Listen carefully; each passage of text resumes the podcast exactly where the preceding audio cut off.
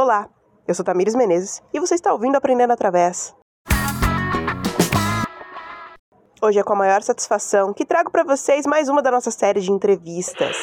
No episódio de hoje, contamos com a presença da professora Bruna Viana, do Aprendendo Francês BR, coordenadora do NANF, formada pela Unesp Assis e uma pessoa muito importante e fundamental para esse nosso processo de construção coletiva do Aprendendo Através. Fiquem agora com a entrevista com a professora Bruna Viana. Vamos falar de cultura. Vamos falar de cultura. Bom dia, boa tarde, boa noite para você que nos escuta. Eu me chamo Tamires Menezes e sejam bem-vindos ao Aprendendo Através. Hoje a gente vai receber alguém muito especial para esse projeto, mas também para a vida. Com muita alegria e com muito prazer que eu apresento a vocês, Bruna Viana. Bem-vinda, Bruna! Eu estou emocionada, sério, estou um pouco nervosa, não minto. Ai, eu estou muito, muito, muito feliz. Muito obrigada, Tami.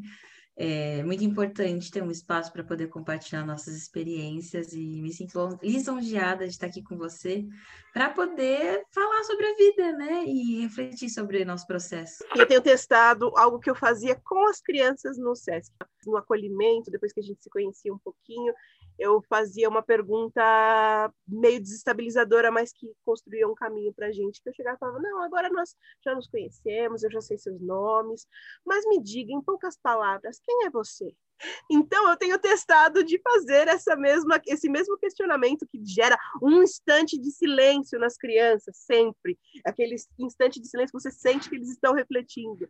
Então eu tenho feito este momento de acolhimento aterrorizante com os meus convidados, com os nossos convidados. Então, Bruna, em poucas palavras, quem é Bruna Viana? Ai, meu Deus, Bruna Viana é uma alma sensível. Acho que é uma beletrista de alma sensível que está tentando fazer alguma coisa nesse mundo que tem buscado significado nos processos. Porque se a gente está aqui é tem que ter algum envolvimento, tem que ter alguma energia. Então, eu não sei, eu sou uma energia que se move e que busca mudança. Uma, uma alma que transborda poesia por onde passa, Bruna. Mas é engraçado, viu? Porque na faculdade eu não era da, poe da poesia, não, pelo contrário. É mesmo? Conta, conta. Tinha uma relação. E quando via, achava que isso era muito abstrato, e é, que, que é muito contraditório, né? Que faz parte da minha vida um pouco essa ambivalência. A minha primeira pesquisa na, na faculdade era para a construção de um acervo do João Antônio, e fui orientada por nada mais, nada menos que Ana Maria de Oliveira. Ana, se um dia você estiver ouvindo, eu agradeço pela sua existência. existência e insistência, porque a Ana, ela tem toda uma forma de falar de poesia e é muito da natureza dela. Ela é especialista em Cecília Meirelles, primeira, ela fez parte da primeira turma de letras da Unicamp. Olha que magnitude, né, assim, fazer parte desse processo histórico. E ela nunca desistiu, assim, não que ela tentasse me convencer, porque eu acho que daí que veio o encantamento, não teve uma, uma tentativa de, olha como isso é legal, é, eu vivo a poesia, ela estuda a poesia, ela entende ah, é a poesia. Isso, e aí a poesia não num sentido abstrato, como se fosse um devaneio, é, mas assim, o devaneio que fala um pouco sobre o homem, né? Que retrata o homem numa linguagem diferente. E eu não valorizava essa linguagem, apesar de hoje, assim, me ser um caminho pelo qual eu me encontro. É, na época da faculdade não tinha essa relação, e eu acho que eu vi tanto isso na Ana Maria e na prática docente dela que eu me encantei. Porque é isso, né? A gente se torna professor por já ter se apaixonado diversas vezes vezes. Ah, meu Deus, Ana Maria, você foi uma paixão. É, é, é, o potencial do professor de encantar, em alguma medida de encantar os educandos. Sim, e a magnitude que isso tem, não dá para saber qual é o raio disparador, mas que ele existe, que ele existe hoje está na minha prática com toda certeza. Isso, isso acontece. Mas para contextualizar, quem nos ouve, você é formada em letras. Meu Deus, eu vi no espírito sensível, na arte abstrata, tentando tocar, e vamos lá, né? Eu me chamo Bruna Viana, Bruna Ferreira Viana, sou professora de língua portuguesa portuguesa e literatura e língua francesa. Sou formada pela Unesp de Assis. Atualmente eu estou fazendo especialização em metodologias transformadoras pela PUC, tentando encontrar formas de transformar esses processos e um deles é através da poesia, sem sombra de dúvida. Quem é Bruna Viana? Bruna Viana, uma garota musicista, Iniciei meu percurso com a música com oito anos. Claro, também tem meu envolvimento na igreja, né? Porque a igreja é um processo que traz uma cultura da música muito forte como forma de se expressar, né? Forma de manifestar a fé. Mas não somente na igreja, fiz parte de uma orquestra, foi movimentada por um maestro que chama atualmente não sei qual é a profissão, não sei onde está maestro. Beijo, maestro o maestro Rubinho. Eu tô tentando puxar Rubens Costa Luz Júnior. É isso, Bruna Viana, lembra o nome.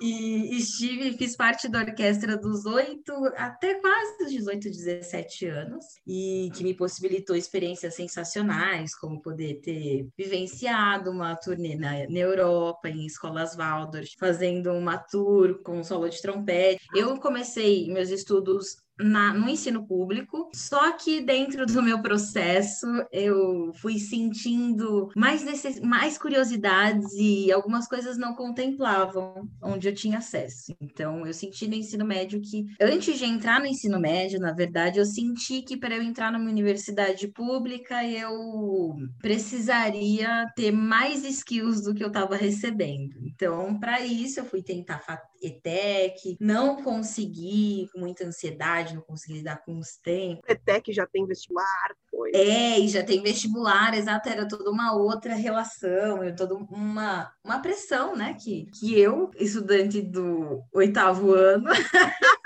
muito precoce, muito precoce, Estava pensando naquele momento e foi muito significativo, porque devido à arte e essa relação, eu tive relação com amigas que faziam canto, que me chegou a Sara, que me apresentou a escola Waldorf, e agradeço a Sara, assim, pela relação que nós tivemos com o canto na adolescência, foi algo que foi foi muito bonito a beleza, que não foi efêmera, apesar assim do tempo criar essa sensação de passagem. E através dela eu conheci a escola Waldorf, que tive a oportunidade de fazer o meu ensino médio e ter uma outra experiência com relação à arte, uma formação de arte que realmente buscava refletir sobre o processo de humanização do homem e humanização do homem na sua por sua excelência mesmo, naquilo que é grotesco, naquilo que é belo. E então foi uma formação que eu, eu tenho muito orgulho de ter vivido essa experiência que me possibilitou a fazer essa essa turnê na Europa em 2011. E em 2012 foi o processo de eu ficar me entendendo como ser humano, porque, obviamente, eu sabia da faculdade, mas até a gente conseguir entrar na faculdade, principalmente quando você não tem uma família que já teve essa formação, você é a primeira, então é sempre um processo você abrir um novo caminho, né? Você criar uma nova trajetória. E aí eu fui, trabalhei um ano e prestei a Unesp. Consegui passar na Unesp, estava estava estudando, me preparei nesse momento entre trabalhos e, e, preparações, e lá descobri a Bruna, professora, que assim esteve em mim sempre desde a época da orquestra, porque na orquestra a gente tinha esse processo de monitoria, os, os, os músicos que estavam há mais tempo davam assistência para os menores, até porque, né, passava por esse ciclo de formação, muitos saíam para ir trabalhar. Tem era essa necessidade de uma cidade pequena, né? Então então, a parte boa era que também sempre tinha gente entrando e nisso os alunos iam se transformando de professores. Então, essa prática, ela já estava se reverberando em mim e escolher letras foi, foi parte desse me conhecer, assim. Eu lembro também quando eu tinha seis anos, olha que devaneio. Eu pegava as revistas da minha mãe pegava as revistas da minha mãe da Avon e aí eu colocava as minhas bonecas e colocava as tarefas. Cada uma ficava fazendo a sua lição, porque todo mundo precisava estudar. Então, sempre tive esse amor que me trouxe até aqui, ministrando língua portuguesa, tentando criar reflexões e significado, né? Então, acho que eu sou um pouco de tudo isso, assim. Você é todos que te perpassaram e todo o caminho. E isso é muito louco, né? Isso é muito louco quando a gente percebe. É muito louco. é muito louco. Ah, é emocionante saber que a gente é um eu composto de muitos eus, assim. É uma forma de não se sentir sozinho, principalmente nesse processo pandêmico, né? E numa sociedade que faz que a gente fique sempre não vendo eu, né? Fica sempre vendo o outro. Não que o outro não faça parte, até porque é partir do olhar do outro que eu me reconheço, mas é importante também encontrar um reconhecimento em si como forma do começo, né? Do, de um trajeto que serão de muitos outros. Ai, meu Deus, que leminskiana que eu tô! eu, ia, eu ia falar, eu amo, eu amo como, como se transborda poética. Você acabou de falar da professora Ana, olha aí, veio direitinho essa, essa professora, né? Ela... Lisonjeada, assim. Eu até sabe, você contando um pouco da sua trajetória e da, eu conheço bem de perto o teu trabalho como enquanto educadora e a, as relações que você cria nas tuas abordagens, nas tuas metodologias com os teus alunos. Em relação à arte, enquanto mediador de percepção, de arte enquanto mediadora da reflexão, enquanto mediadora do sentir, até para você literalmente despertar os alunos, a, a, os relatos. Foi tão legal, nossa, esse, essa questão do despertar me tocou bastante, porque nós estamos entrando agora, né? Voltamos para esse processo de a distância, né? De educação à distância, que não é bem o EAD, na verdade, educação é ensino remoto, que nós estamos lá remotamente, não é o EAD. Não foi pensado é... para ser a distância. Né? Exato, o preparo é diferente, são abordagens diferentes. Nesse processo, né, de retorno, agora que teve um novo lockdown, dadas as circunstâncias, né? Estamos falando, estamos conversando dentro de uma situação pandêmica isso é preciso estar dentro dos autos, preciso constar. É, eu conversei com os meus alunos, a gente está entrando nesse momento de lockdown, e aí, nesse último encontro que nós tivemos, foi um encontro de preparação para que eles consigam ter força para ressignificar a educação à distância e também verbalizar as necessidades para que nós possamos encontrar melhorias, né, dentro desse processo educativo. E aí, falando com, com os meus alunos, eu falei sobre é um relatório que fala sobre as aprendizagens, sobre o aprender a conhecer, aprender a fazer, aprender a ser e aprender a conviver. E eu passei para eles esses para eles esses quatro aprender, né, esses quatro tipos de aprender. E dentro desse, dessa explicação do que é aprender a ser, do que é aprender a fazer, aprender a fazer uma pergunta, aprender a ser, aprender a colocar, o que é conviver nessa situação, nessa nova internet, criar essa consciência de que nós estamos numa rede, que nessa rede nós agimos de forma ativa e que essa inteligência coletiva depende muito dessa relação que nós nos colocamos, né? E eu falei com um aluno, eu falei assim: "Ah, por exemplo, se eu chego para vocês e falo, um ósculo, até a próxima. O que é um ósculo? E aí eu, a gente começou a conjecturar. É óculos? É uma doença? É um olho? É um. O que, que é? É uma parte do olho? É um. Enfim. E aí cheguei para ele e falei: não, gente, ósculo é beijo. Isso que vocês fizeram foi uma forma de que, quando vocês esperaram o coleguinha, cada um esperou o coleguinha é, falar, você aprendeu a conviver. Quando você colocou o que você pensou, você aprendeu aprendeu a fazer e a ser, porque a gente é quando faz. E aí ele falou uma coisa que me tocou, que ele falou assim: "Ah, mas você falou isso porque você despertou minha curiosidade, eu queria saber o que é o Oscar". é a forma, é a forma, é a forma para o despertar, não é o dado. É uma outra relação que se cria. E a gente precisa tomar cuidado também para a hora de despertar o outro, a gente tem que acordar o outro com cuidado. É preciso de tato para como a gente desperta o outro, porque senão ele se assusta dada a realidade. Coisas aleatórias. Eu tenho uma playlist que se chama Ósculo Obsceno. Ósculo obsceno? Que é. maravilhoso! É porque, porque tem uma música de, dessa banda Ghost, que eu tenho as tatuagens. Tenho. na música ele fala, né? Ele fala ósculo obsceno. Você falou, eu fiquei assim. Ah! Eu, eu sei que eu sou agora, né? Eu sei um pouco do que eu sou agora, mas eu também reflito muito do que eu posso ser. E aí eu fico pensando na minha aposentadoria. Uma das coisas que eu quero fazer quando tiver já namorando a educação de outra forma é fotografar. E uma das minhas exposições será vai se chamar ósculo. E aí, então, esperem, porque se um dia você se sentir fotografado, pode ser que um dia você apareça numa exposição minha. Não vejo a hora. Não vejo a hora de estar. Já parou para pensar? Já, com certeza, mas já parou para pensar quantos despertares diariamente um professor tem a possibilidade? Tem um texto que se chama, eu só não me lembro o nome do autor, mas eu vi através de um professor muito querido chamado Alexandre Barbosa, ele é da antropologia, antropologia da educação. E o Alexandre passou um texto uma vez, uma leitura para nós que falava do professor, tarefa do professor enquanto campo de combate, porque todos os dias o professor é um combatente que combate 20, 30, 300, 400, dependendo de quantas aulas você tiver por dia, porque é um confronto. Então, esse momento de confronto de perspectivas, ser convertido, subvertido em despertar e não em medo, em despertar e não em opressão, em despertar e curiosidade e não em trauma, cara, como diria um amigo meu, Roberto, um beijo, Roberto, você matou a charada. Então, Bruna Viana, você matou a charada. É despertar.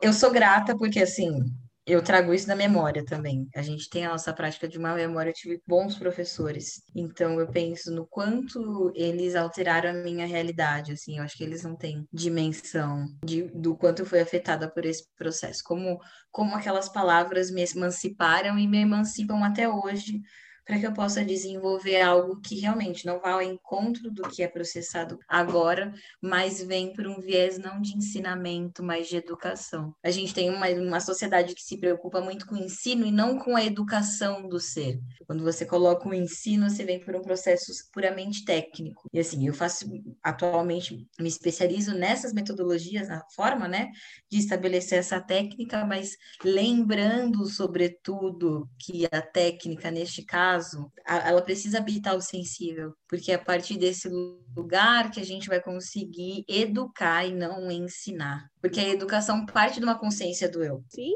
sim, é, é, é referencial primeiro, né? Existe, você existe no mundo. A gente parte do pressuposto que nós existimos no mundo. Então é, é, algo que não pode, não pode ser deixado de lado. A sua fala me lembrou este livrinho que chama Ensino de História e Consciência Histórica, onde o Serri, o, esse jovem, o Luiz Fernando Serri, ele tem uma parte que ele fala que o conhecimento da diferença, ele fala cultural, espacial, o conhecimento da diferença educa nossa mente a assimilar a alteridade. Os momentos de troca são muito importantes para que se eduque a mente, porque até porque a noção de ensino que se tem estabelecida é, majoritariamente, enfim, no senso comum, é uma ideia passiva de ensino. É de Exato. Você, aluno receptáculo, eu professor detentor dos saberes, sendo que ela é um processo dialógico, dialético, de produção contínua e de novas teses. Todo professor aprende em toda aula, não tem como não aprender. E é o que a gente, a gente aprende mais, né? Quando ensina, a, a percepção do mundo muda.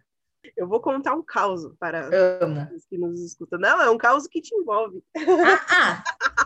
apoie. Posição. Porque... Resposta! Caros alunos, caros ouvintes. Aluno, olha o ato falho aqui. ah, eu sou a Kate, eu sou assistente da professora Bruna e eu tô dando um oi para vocês saberem que eu também tô aqui nesse processo. A Bruna tem vários assessores, inclusive é, o secretário que atende o telefone é o Pato Dorante. Exatamente! Sou eu! Quem é meu aluno sabe das minhas 27 personalidades. Ah, gente, aprendi com o Fernando Pessoa. Sim, uma ótima referência. Olha o tipo de gente que meus professores me, me expuseram. Pois é, não vem, como, não, vem, não vem do nada. Nada do nada. Eu sempre falo e sempre repito. É uma construção nós somos múltiplos, não tem como a gente caber numa definição só. Nós somos seres múltiplos por excelência. Então, uma única forma, única, única denominação, uma única forma de se expressar não, não, não vai ser o suficiente para nos contemplar nas nossas complexidades, nas nossas multiplicidades. Então, primeira vez que eu vi fragmentado, você já viu fragmentado. Ah, ah. Você acha? Foi daí que eu falei: Ah, meu Deus, a Kate! Ela é uma de Deus, quantos somos nós?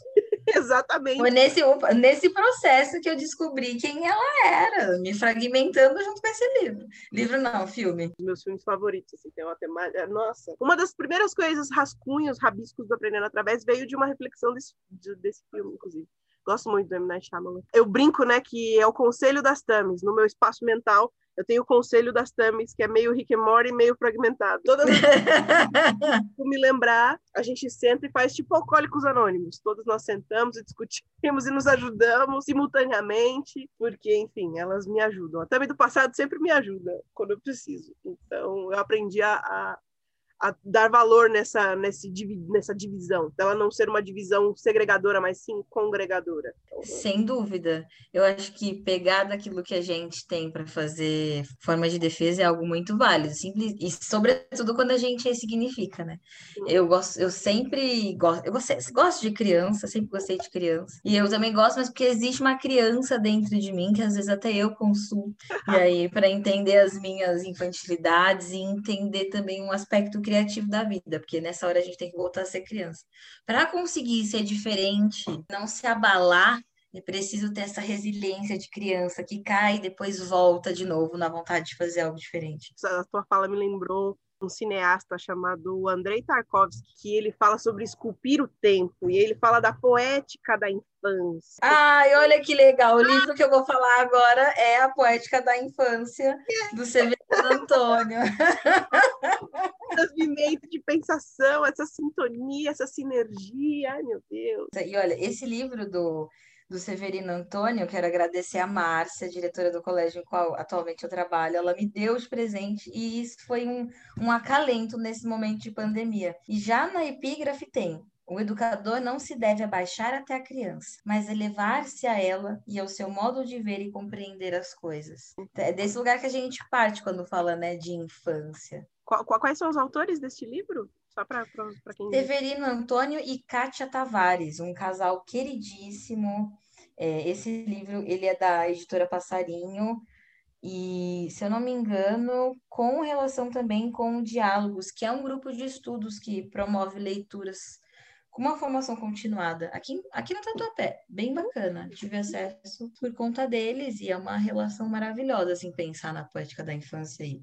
Com, olha o título, Poética da Infância, conversas com quem educa as crianças. Se, se a minha professora Betânia, professora de artes, não, não conhece, vou indicar esse livro, vou, vou, vou indicar no, no, no, grupo de estudos. Porque... E é sensacional, assim, é sensacional, porque traz a gente para uma percepção que não se tem. Tem uma parte aqui que é o Manifesto dos Direitos Naturais das Crianças. O direito ao ócio, ao se sujar, aos odores, o direito ao diálogo, direito ao uso das mãos, direito a um bom início, o direito à rua, o direito ao selvagem, o direito ao silêncio e o direito às nuances. Isso veio da pedagogia do Caracol, de um livro Por uma Escola Lenta e Não Violenta, do Gianfranco Zavalone. Estou fazendo uma pesquisa sobre, ainda conheço pouco, mas essa parte assim me tocou bastante para refletir sobre a infância e os direitos que são requeridos e necessários. E muitas vezes espoliados das crianças, né? Exato. E espoliadas do processo educacional por consequência, né? Também. A gente desumaniza, né? A sociedade desumaniza a criança. A criança, ela tem que é, tem um artigo que eu vi na Folha, nossa, long time ago, que criança boa é a criança que fica quieta. Aquela que você não vê que tá em Aquela que não ela tá bem com o celular, com exato, ela não explora, ela é passiva, ela faz a lição, ela vai até, ela independente Não, te, não deram os mecanismos ainda dela desenvolver essa independência e acham que estão promovendo a autonomia. Uma falácia, uma falácia. Isso, enfim, isso é uma coisa que vale a pena se refletir, assim, quem estiver ouvindo, como a educação projeta autonomia, a partir de uma visão emancipatória, né, não bancária. Necessariamente. Paulo Freire na veia. Uma educação libertadora necessita ser uma educação emancipadora. Não existe outro, outra forma, outro caminho. Não. É... Esse é o caminho. Existe um ensino atrelado à educação? Sim, o problema é o ensino por ensino, o ensino sem educação. A gente não pode promover ensino sem educação. Aí ele não tem, não, não ele não vai promover mudança social. Uhum, não tem transformação. Se é só o ensino. Tem técnica, mas mudança não. Que eu posso tomar a liberdade de citar o Andrei Tarkovsky, ele fala: "Quando falo de poesia, não penso nela como gênero. Poesia é uma consciência do mundo, uma forma específica de relacionamento com a realidade. Assim, a poesia torna-se uma filosofia, que conduz o homem ao longo de sua vida. Eu acho muito lindo como ele, como ele trata a poesia. Eu acho que eu trouxe porque tem tudo a ver com a forma que você tinha dito da professora Ana, da tua prática no mundo, enfim, de ter uma existência poética nesse mundo, mas é isso, a poesia não é só uma junção de palavras num texto, vai muito além disso. Você ainda já assistiu o filme Soul? Ele já. Fala... Ah! Maravilhoso! Porque toda, todo esse lugar da contemplação e do se perceber, perceber a poesia da vida, perceber a poesia nas coisas, perceber a poesia na existência. Isso é algo que nos lembra que nós estamos vivos. Nos lembra também da, da, brevi, da brevidade da nossa vida, mas também nos faz apreciar aqueles pequenos momentos que nos lembram também que, apesar da, da nossa finitude iminente, nós estamos vivos. Tirar a gente precisa ver a vida como um processo de aprendizagem que deve ser significada, né? É um e, eu, e isso, é uma, isso é do eu. Quem vai trazer essa, esse significado é você. Eu adoro como a vida é um balé semântico, um grande balé semântico. Um grande quê? É um grande balé semântico. Balé semântico, que lindo. Eu amo essa palavra semântica. Ela brinca com mudar sentido às coisas. Uhum. E aí, nisso, jogo, eu fiquei com a ideia do balé quando, em teoria sociológica da literatura, a professora Ana falava de um jogo semântico. Ela falando do jogo semântico, do jogo semântico. Dentro da educação e da, de processos educacionais, eu enxergo menos um jogo e mais um balé. Eu enxergo um balé, assim, essa troca de nós dançando juntos, mais do que jogar, porque às vezes jogando você fica puto com o outro. Então, essa ideia do dançar não é uma disputa, sabe? É só, são ritmos, né? Uhum. E que às vezes você pode até não estar tá no mesmo ritmo, mas no dançar junto a gente acha um. A gente acha. Um. Isso foi muito legal, a aprendizagem que eu tive na escola Waldorf, que fala sobre o ritmo. A gente tinha todo o começo de aula um momento de ritmo, que é uma prática que eu tenho atualmente nas minhas aulas. É, eu proponho o ritmo com o poema, que eu também, que nós também recitávamos, e os meus alunos nós recitamos juntos, que é o Verso da Manhã, do Rudolf Steiner. Só que naquela época a gente também fazia ritmos, ritmos corporais corpóreos, havia algumas outras dinâmicas para que nós pudéssemos partir do mesmo lugar. Criar um ritmo faz entender essa noção de grupo, né? Assim, assim como é importante eu ser uma nota que diferencia dentro de um solo, eu também preciso saber me colocar dentro de um arranjo. E, e esse ritmo é um processo muito interessante que eu busco desenvolver nas minhas aulas, que é tem, ele parte do, opa, vamos ver qual é o compasso que vocês estão e vamos tentar compor algo a partir disso. Isso é maravilhoso. Alegorias, multilinguagem é um fraco. Estou feliz de poder estar aqui conversando com você sobre isso, assim. Numa sociedade tão violenta, tão neoliberal maldita, ter uma um momento para poder reverberar reflexões que transcendem essa prática capitalista é um ato de coragem, é a minha forma de ser selvagem. Eu sou selvagem demonstrando a sua brutalidade contra um sistema que eu faço parte. Brutal é você. Tem um poema que, nossa, ele cabe muito, né? É um poema maravilhoso que eu acho que cabe muito para esse processo, para esse diálogo que a gente está trazendo. Deixa eu abrir aqui. Eu gosto muito dessa poetisa. Poetisa não, porque esse termo ele já foi, ele tem uma carga semântica que não é muito legal poeta, dessa poeta contemporânea. O nome do poema, vamos lá, vou, vou falar para você o nome do poema, é Chamado Desespero. não, você não vai fazer isso comigo ao vivo. Falando de uma. Eu estava super esperando você procurar um livro, pegar da sua pilha de livros, da sua estante, falar assim: não, vou, vou, vou citar essa poetisa aqui. Eu, pô, poxa vida, não faz isso comigo, que eu fico com vergonha. ah, e aí nesse Direito a Ser Selvagem, eu trago um poema de uma poeta contemporânea maravilhosa que eu estimo muito, conhecida também como Tamires Menezes. Ah, não. chamado do chamado desespero. Sino cínico sou à meia-noite anunciar a decisão morte, miséria e fome, uma vez mais sobre este chão. É difícil dormir ao som de tantas vidas, de inteiras gerações perdidas. Em meu peito anseio de que a voz seja ouvida. O espelho mostra a face do desespero. Não é o primeiro, mas lateja como se fosse o último. Não é devaneio sonhar com o mundo inteiro sem as mazelas deste chão. Por isso convoco a todos aqueles que ouvem palavras cantadas, ditas ou escritas. Grita! E aí tem um lugar para poder gritar, é uma forma de encher a vida de energia para conseguir enfrentar as desmazelas desse sistema. É o direito ao grito. Terapia do grito, você esteve num momento de terapia do grito, você viveu isso, a gente viveu isso junta, né? Estive, fiz Lá... parte dessa obra de arte, me sinto lisonjeada. Nossa, sim, porque uh, quando... Vale a pena trazer o nome da nossa artista sobre o quadro Grito.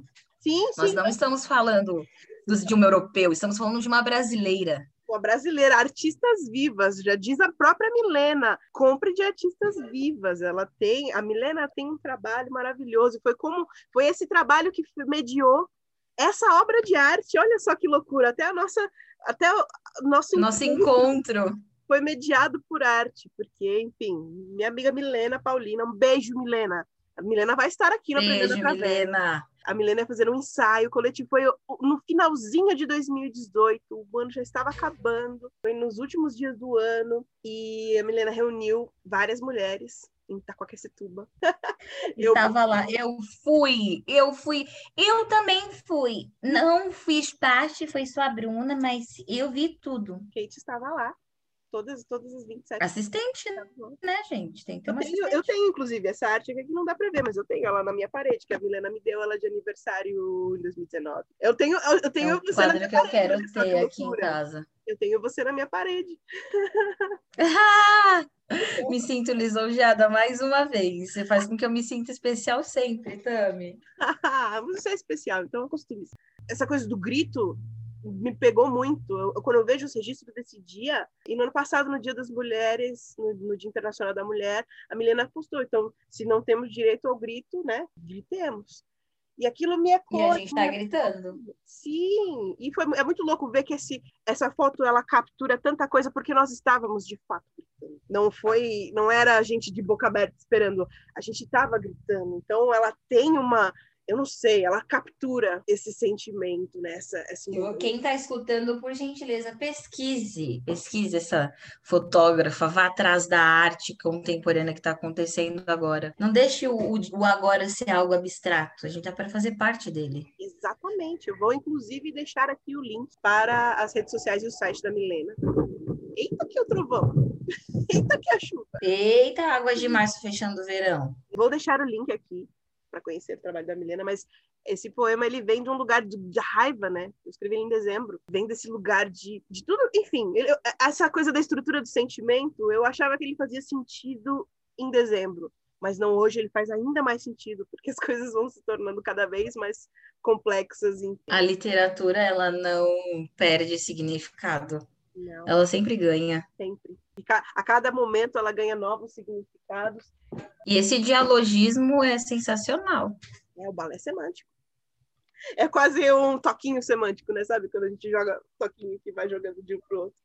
Mas eu fico muito lisonjeada. Toda vez que alguém teve um vídeo, então toda vez que eu recebi um vídeo, ouvi ou ouvi, porque algumas pessoas mandaram áudio, de alguém lendo, recitando essas palavras, eu chorei todas as vezes. Eu admito que eu chorei todas as vezes, porque as coisas que eu escrevo sempre foram coisas que eu guardei para mim, sempre foi coisa que eu deixei comigo e, e, colocar isso no mundo e outras pessoas e reverberar, eh, reverberar e ecoar em várias outras vozes de pessoas que eu admiro muito e de gente que eu nem conheço. Foi, foi algo muito especial, então muito obrigada por esse momento mais uma vez. Toda vez que ah, eu, eu acho que uma eu me sinto eu me sinto viva. Ah, que coisa linda. Eu acho que assim, se colocando, me colocando como educadora, educadora de mim. Nesse, nesse processo de formação, a gente tem que colocar para fora o que a gente tem vontade de gritar, principalmente quando você pensa e você vive e você fala de um lugar em que é para buscar o eco dos outros eus a gente precisa gritar, porque tá difícil de viver, tá difícil ser professor, é bonito, eu, a gente mostra garra, a gente mostra tesão que se tem. Nessas construções dialógicas que nós estabelecemos com alunos, com a escola, com o aprender, mas no, é, tá, é, cruel. O que o professor está vivendo agora é cruel. Não é contos de fadas. É, é, é, é, colocar em xeque a própria existência a própria sobrevivência é um nível de agressão jamais visto, eu diria. Nem a maior das. Uma falácia de que a educação é o que vai salvar, e de fato é o que vai, mas a partir de investimento, Sim. não a partir de remanejamentos que sucateiam mais o sistema e coloca ainda mais o extremo de sensibilidade do professor, que tem que promover a sensibilidade no outro. Opa, calma, não assim, não a base da agressão. A gente tem que ser agressivo com um sistema que mantém a pobreza acontecendo. A gente tem que ser agressivo com essa desigualdade que vai colocando patamares de culturas mais valorizadas e menos valorizadas. Que é imposto. É, é uma forma Oi? De que é imposto, é um Sim, dado. esses patamares que vão colocando ideais, que vão construindo ideais, que vão criando segregações. Com isso, a gente tem que ser violento mesmo. E isso está na hora de você pegar sua arma contra a ignorância e se colocar a favor de promover a mudança. Agora, com quem está aprendendo, com quem está descobrindo o processo de humanidade, a gente tem que ter cuidado. Já dizia o Fanon, e... todo o processo de descolonização é por excelência um processo violento, porque a hierarquização já foi uma violência, então para você deshierarquizar é um processo inevitavelmente e inerentemente violento, você descolonizar, porque ela é, a colonização é feita de forma violenta necessariamente. Então é para livrar-se dessa tamanha violência requer requer um caminho que não é não são... todo encontro é uma troca, é uma viagem. Eu adoro, eu adoro, eu adoro o, quando o, trem, o meu trem do pensamento ele para em várias estações, ele está sempre. Já, já tem um, um quadrinho que eu tenho até em algum lugar debaixo da minha cama, chama Perfura Neve, Presto do Amanhã. E aí tem hoje uma série do Netflix que eu ainda não assisti, tem um filme. Tem um filme. Você Foi assistiu o filme? Sim, sim, trabalhei com meus Maravilhoso! Alunos, quando eu dava aula no estado. É, é maravilhoso, assim, para discutir classes sociais e tudo mais.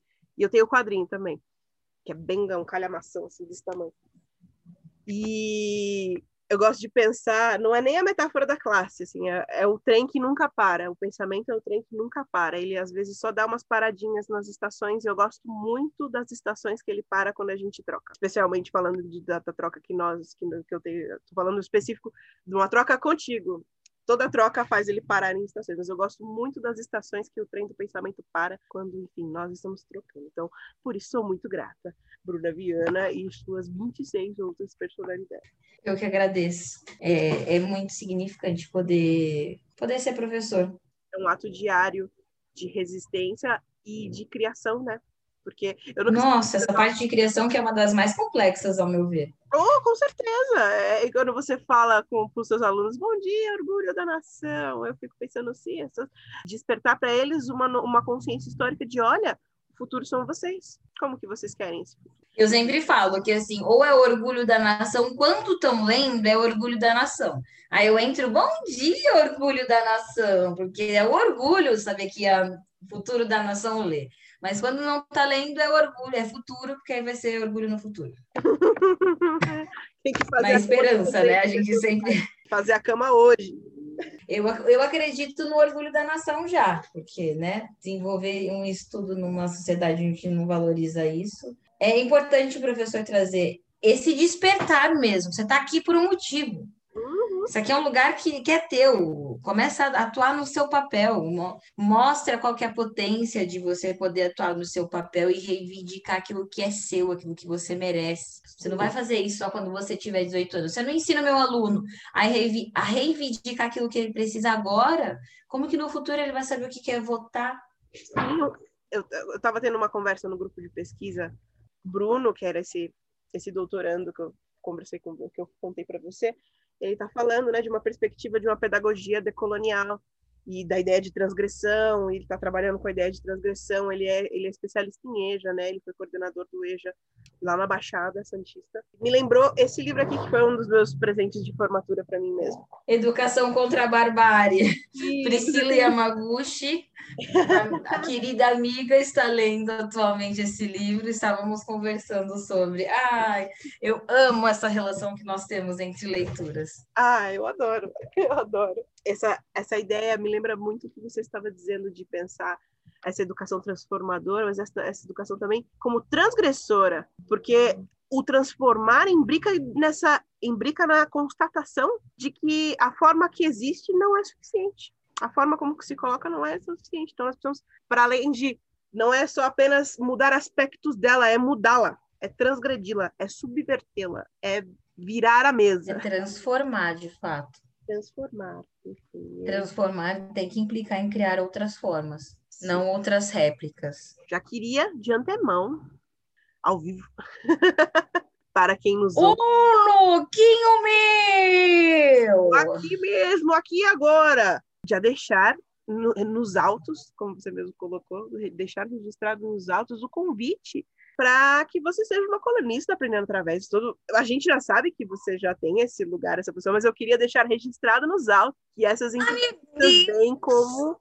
Elas não são aleatórias, elas vêm como uma empreitada de, enfim, apresentar para o público do Aprendendo Através e apresentar para essas pessoas que estão conosco nessa jornada, nessa dupla disputa da sobrevivência das ideias, que, enfim, sejam apresentadas essas pessoas. E esse é o momento, enfim, que eu deixo registrada o convite para que Bruna Viana esteja sempre aqui na Aprendendo Através e tenha um espaço para criar e transgredir. Então, deixa aqui registrado nos autos o convite. Eu estou emocionada, emocionada eu fico sem palavras para poder agradecer por poder ter um lugar para falar, um lugar para construir um espaço para que a gente possa desenvolver dialogismo dentro do que já existe. Tem, muito, tem muita coisa sendo dita pelo silêncio.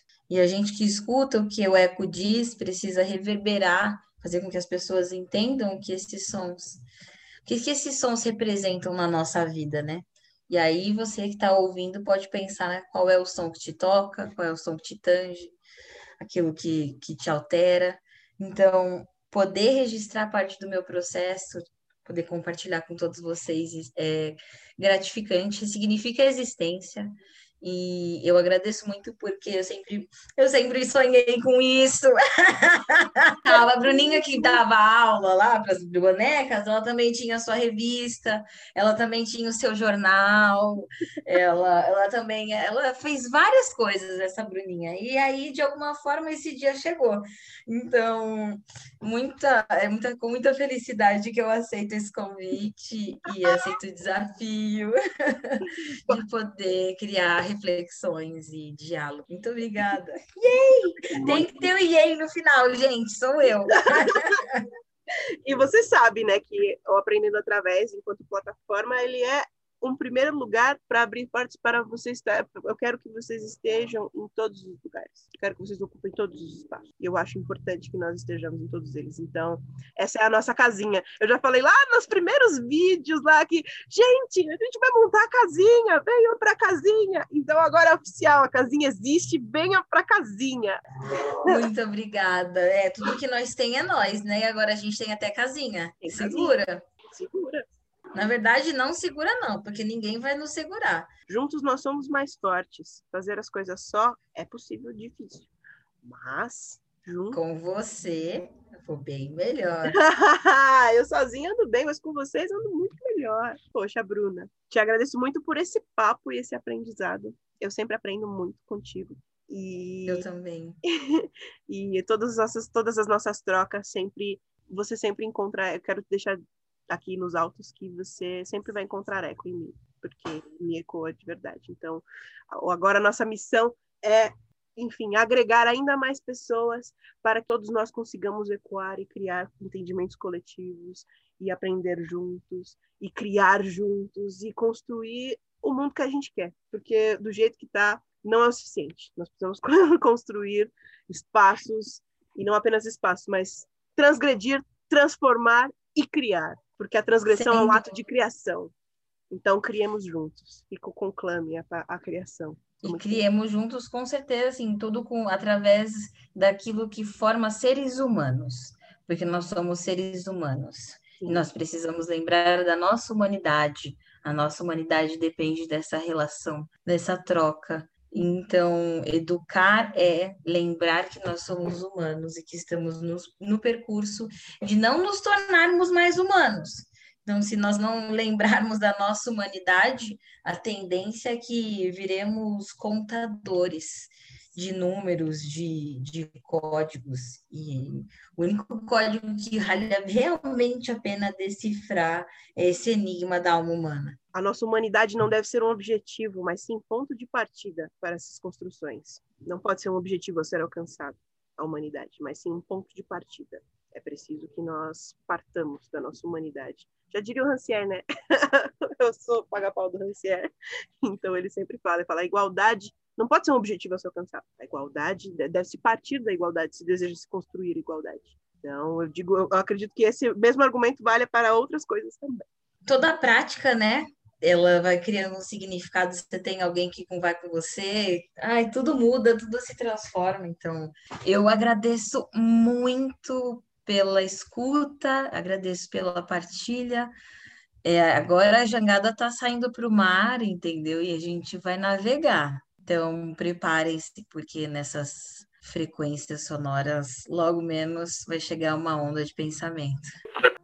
Ninguém segura nosso tempo, porque nós vamos de barco, nós vamos de trem, o pensamento vai de todos os jeitos, todas as formas possíveis e meios, porque nós somos multilinguagem por, por natureza.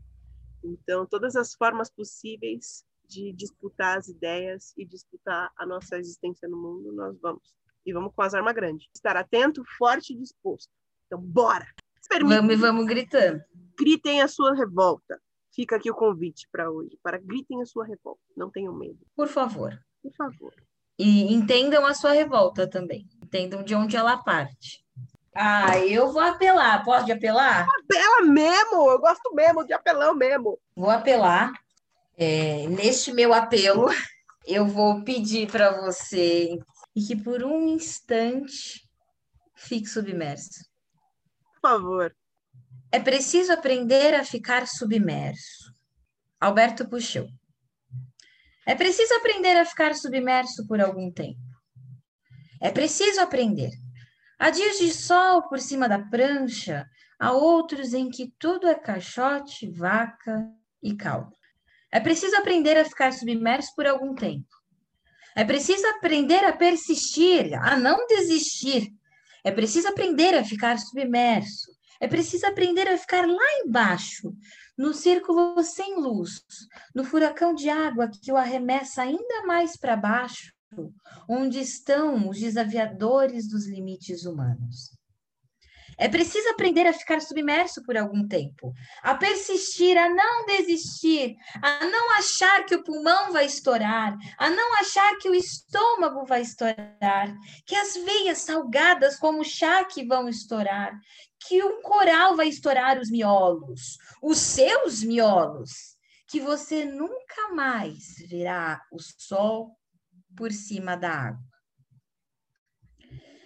É preciso aprender a ficar submerso, a não falar, a não gritar, a não querer gritar quando a areia cuspir navalhas em seu rosto, quando a rocha soltar britadeiras em sua cabeça, quando o seu corpo se recontorcer feito meia em máquina de lavar. É preciso ser duro, é preciso aguentar, é preciso persistir, é preciso não desistir. É preciso aprender a ficar submerso por um tempo. É preciso aprender a aguentar. É preciso aguentar e esperar. É preciso aguentar e esperar até se esquecer do tempo. Até se esquecer do que se espera. Até se esquecer da espera. É preciso aguentar ficar submerso até se esquecer de que se está aguentando. Preciso aguentar a ficar submerso até que o voluntarioso vulcão de água arremesse você de volta para fora dele. Então, vamos ficar submersos nas reflexões, nas poesias e no espírito de mudança. você me quebra com esse poema. Eu nunca vou esquecer o dia que você apareceu aqui num domingo, que nem hoje, que a gente grava hoje num domingo e você apareceu aqui com essa revista debaixo do braço, sentou no sofá e declamou esse poema. Eu nunca esqueci esse dia. E eu estou muito feliz que esse poema tenha voltado no dia de hoje. Então, obrigada. Ele faz prática das minhas, da minha realidade. É uma forma de. É um grito. Obrigada. Não se esqueça de aprender a ficar submerso, sempre que possível. Sempre que possível, fique submerso. É preciso aprender a ficar submerso. É porque assim a gente também aprende que algumas ondas a gente vai bem no profundo, mas elas não acabam com a gente, a gente consegue passar por essa. Então, preparem-se, fascistas, o seu tempo está terminando. A reeducação emancipatória está aí.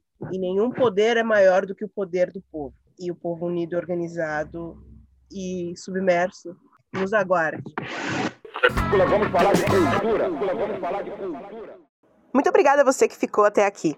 E eu queria deixar um agradecimento especial à Bruna Viana e deixar aqui os contatos para que vocês a conheçam, afinal de contas, agora ela é colunista do Aprendendo Através. Fica o convite para que vocês conheçam o trabalho da Bruna no Instagram, arroba Aprendendo Francês BR, e também o NANF, o Núcleo de Abordagens e Metodologias Francófonas. Esse projeto maravilhoso que aglutina professores, está construindo um trabalho belíssimo com professores de francês. Muito obrigada. Se você gostou, compartilhe nas redes sociais e marca Aprendendo Através no Instagram, arroba Aprendendo Através, Facebook barra Aprendendo Através. E não se esqueça de conferir o nosso site com novas colunas, novos quadros e para conhecer melhor o nosso projeto www.aprendendoatravés.com.